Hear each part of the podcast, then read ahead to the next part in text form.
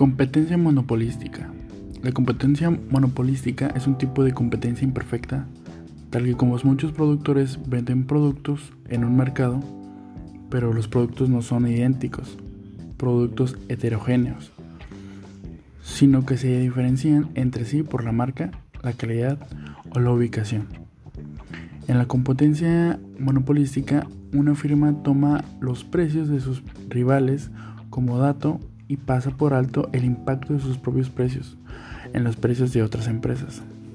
En un mercado de competencia monopolística, las empresas pueden comportarse como monopolios en el corto plazo, incluyendo el uso del poder de mercado, para generar ganancias a larga. Sin embargo, las empresas entrarán en el mercado y los beneficios de esa supuesta diferenciación disminuirán y el mercado se comportará como un mercado de competencia perfecta. Competencia perfecta.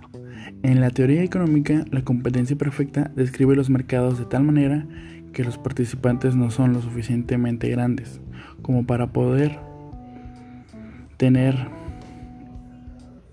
en el mercado poder para fijar el precio de un producto homogéneo, debido a que las condiciones de competencia perfecta son estrictas.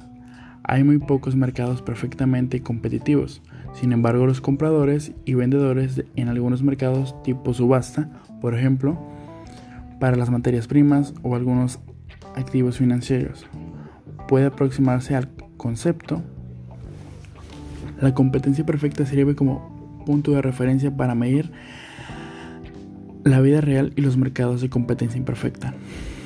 Una de las características del mercado de competencia perfecta son los compradores y vendedores son infinitos, los consumidores son infinitos con la voluntad y la capacidad de comprar el producto a un precio determinado.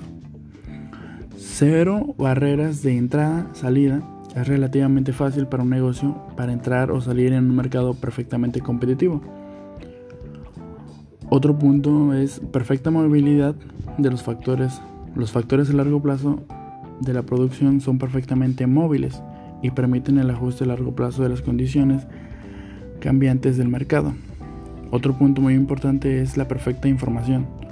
Los precios y la calidad de los productos se supone que se conocen igual por todos los consumidores y los productores. Cero costos de transición. Los compradores y los vendedores no incurren en costos de transición.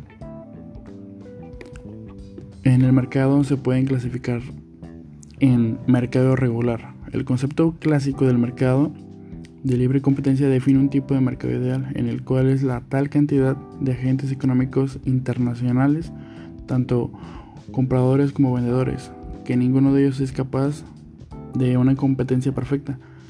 Será distinta a la que genera en un mercado donde concurra un número reducido de vendedores. Oligopolio como un caso extremo donde las competencias en un caso es inexistente, se destaca aquel en el que el mercado es controlado por un solo producto, monopolio. En cualquiera de esas situaciones cabe que los productos y los productores comparten el mercado con gran cantidad de compradores, con pocos o con, o con uno solo. Mercado irregular. Es todo negocio, que no está establecido legalmente o está parcialmente dado de alta, por lo cual Hacienda no sabrá la procedencia de la compra y la venta de la mercancía en que se, en que se dedica. Ni mucho menos sabrá cuánto de impuesto cobrar o cuota si es respecto a un régimen de pequeño contribuyente. Un ejemplo de negocio irregular, un negocio que vende televisores o ropa, pero que no ha tramitado ningún tipo de papeleo que demuestre que Hacienda le permite vender televisiones, o ropa. Este como un negocio ilegal y no necesariamente por vender televisiones o ropa pirata, ya que podría estar vendiendo de marca.